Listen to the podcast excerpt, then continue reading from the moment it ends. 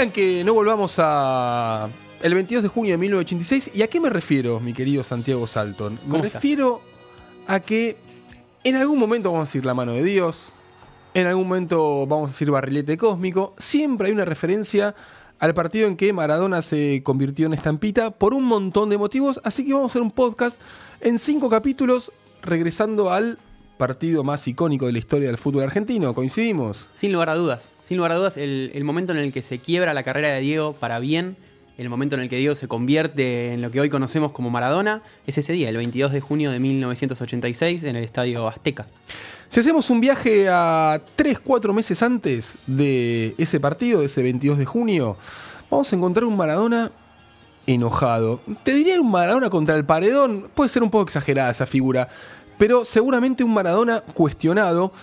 En abril, faltaba muy poco para el Mundial, Argentina hace una gira casi ridícula, te diría, por Europa.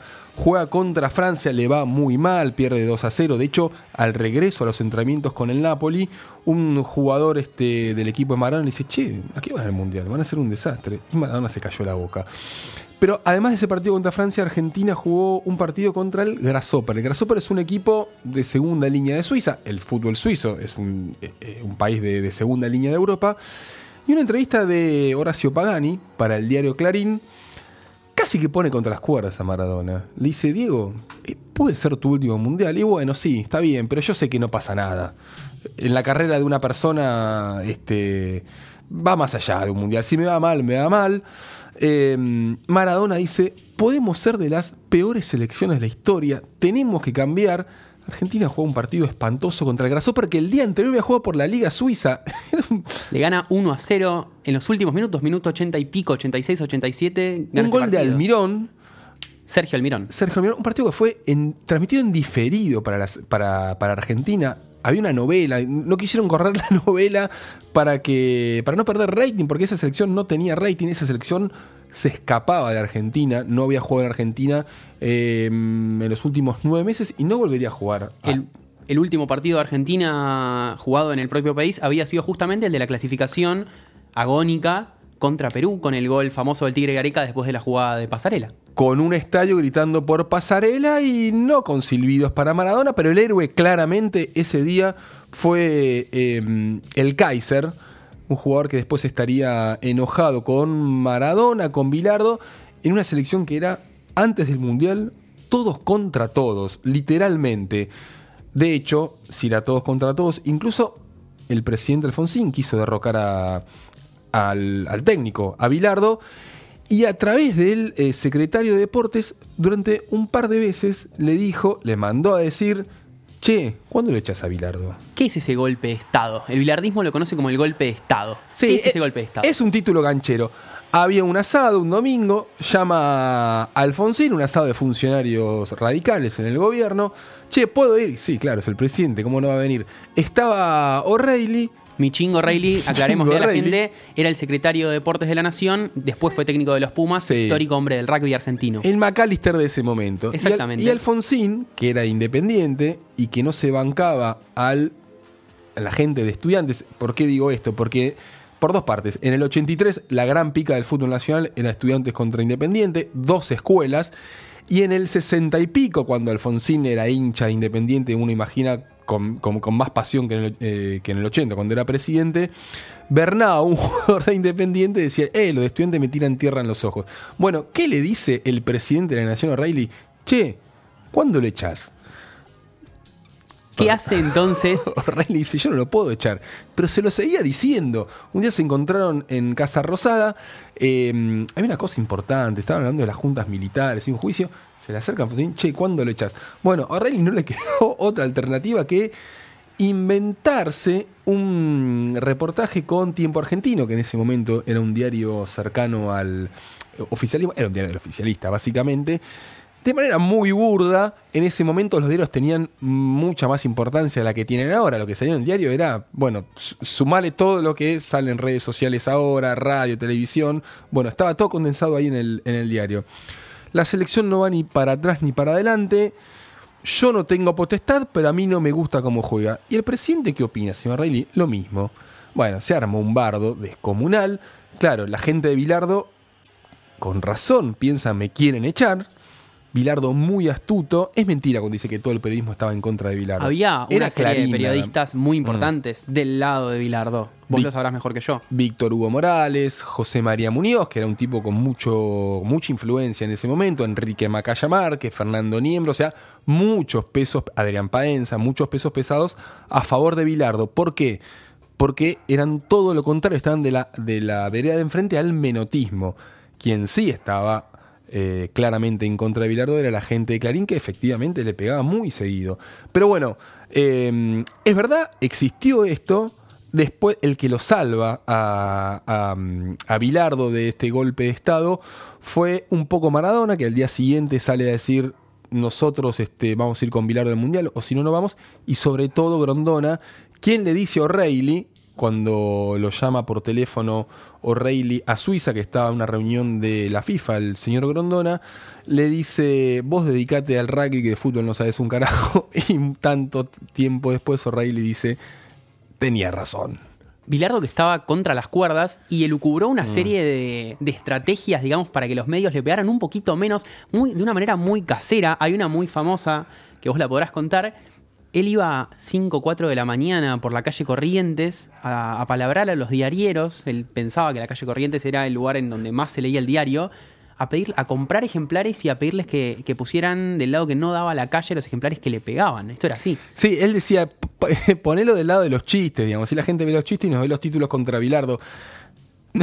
es querer reventar, por supuesto. Ponele que lo hizo alguna vez y bueno, a partir de ahí lo empezó a contar muchas veces eh, Bilardo.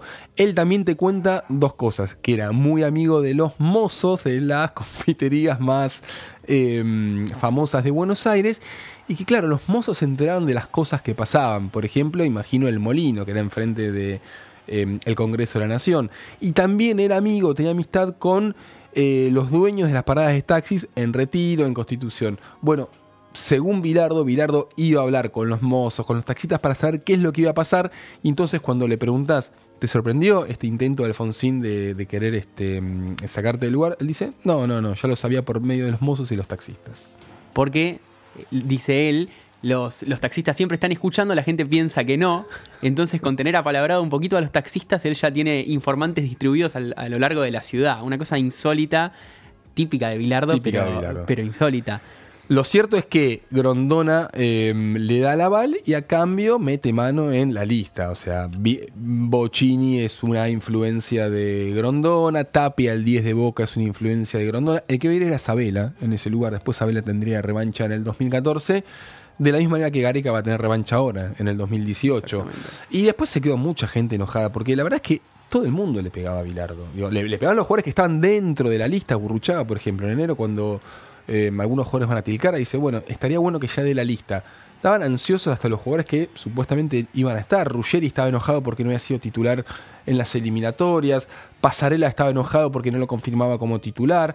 Y los que estaban afuera, mamita. Carlos Enrique. Bueno, Carlos Enrique, el hermano de Héctor, que era un lateral que eh, jugaba en Independiente, era muy bueno, era muy bueno, un lateral izquierdo. Eh, y dijo, si es por Bilardo, ojalá que terminemos últimos. Y, y el, y el loco Enrique, estaba loco, decía, yo sé que Bilardo cobra 5 mil dólares por, eh, por usar ropa puma. O sea, ya decían cualquier cosa de, eh, de Bilardo, le pegaba, todo el mundo le pegaba. Vanemerac, que era un jugador de, mm, de, la, de Vélez, también se quejó, dijo, ¿cómo puede ser que no me llamen a mí? Lo llaman al negro Enrique por los diarios, porque juegan en River. Juan Barbas desde Italia también supo pegarle Sí. a Carlos Bilardo. Eh, Trocero dijo barbaridades Trocero dijo también, barbaridades. es un Trocero, cobarde. uno de los jugadores que le había recomendado en esa famosa reunión eh, César Luis Menotti, Sí. y que Bilardo de alguna manera, ah, ¿me recomendás a Trocero? Bueno, Trocero entonces no. Sí, sí, te- tal cual. Bueno, y la verdad que estas peleas internas en el plantel y externas siguen a medida que la selección empieza a viajar. Se van 37 días antes. Insólito. O sea, es insólito. San Paoli acá dio la lista faltando creo que 28, 24 días. 24 días. Bueno, la selección se fue 37 días Es como si antes. hace 15 días Argentina estuviera dando vueltas por Israel, Se escapó, se por escapó. Suiza. Claramente se escapó porque acá tenía miedo que lo derrocaran. Era eso. Eh, se va primero a Noruega. Argentina pierde con Noruega. Había que perder con Noruega. 1 a 0. Después se va a Israel y juega contra una selección cuyos jugadores, al igual que el caso del Grasshopper, habían jugado el día anterior por, por la Liga Suiza. Y el primer tiempo termina ahí, 2 a 1. 2 a 2, me parece que termina. O termina así muy parejo. Y después, claro, hace siete goles este, la selección argentina y quedó como una luz de esperanza, los siete goles, bla, bla, bla.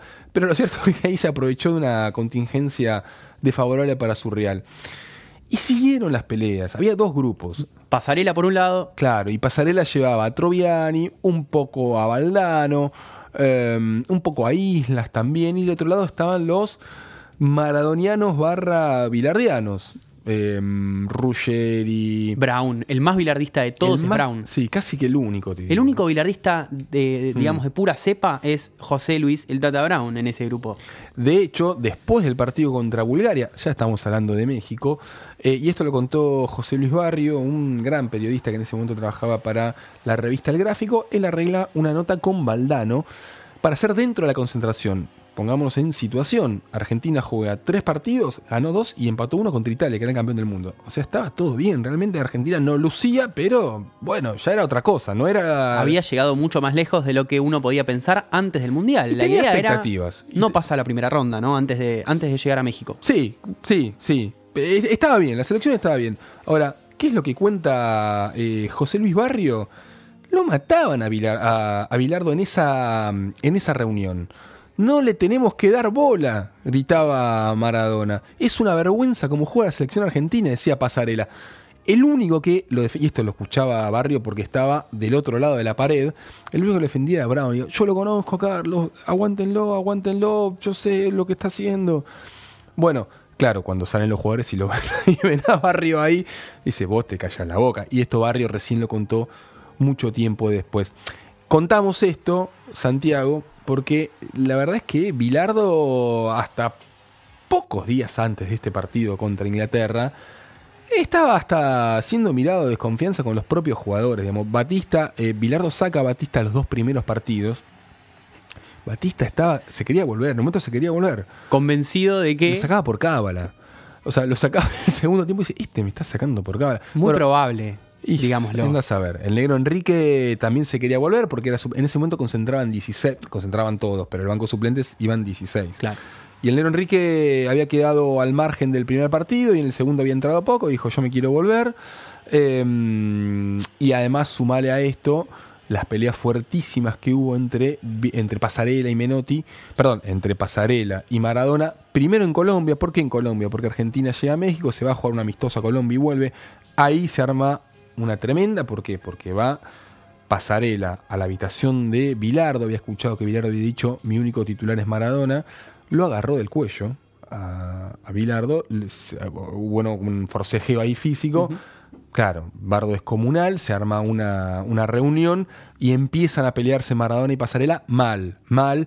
Una pelea que se repite ya en México cuando Pasarela le dice a Maradona, vos estás en la joda. Maradona había llegado tarde, después los jugadores tenían permiso para salir, Maradona había llegado tarde, Pasarela le dice, vos estás en la joda.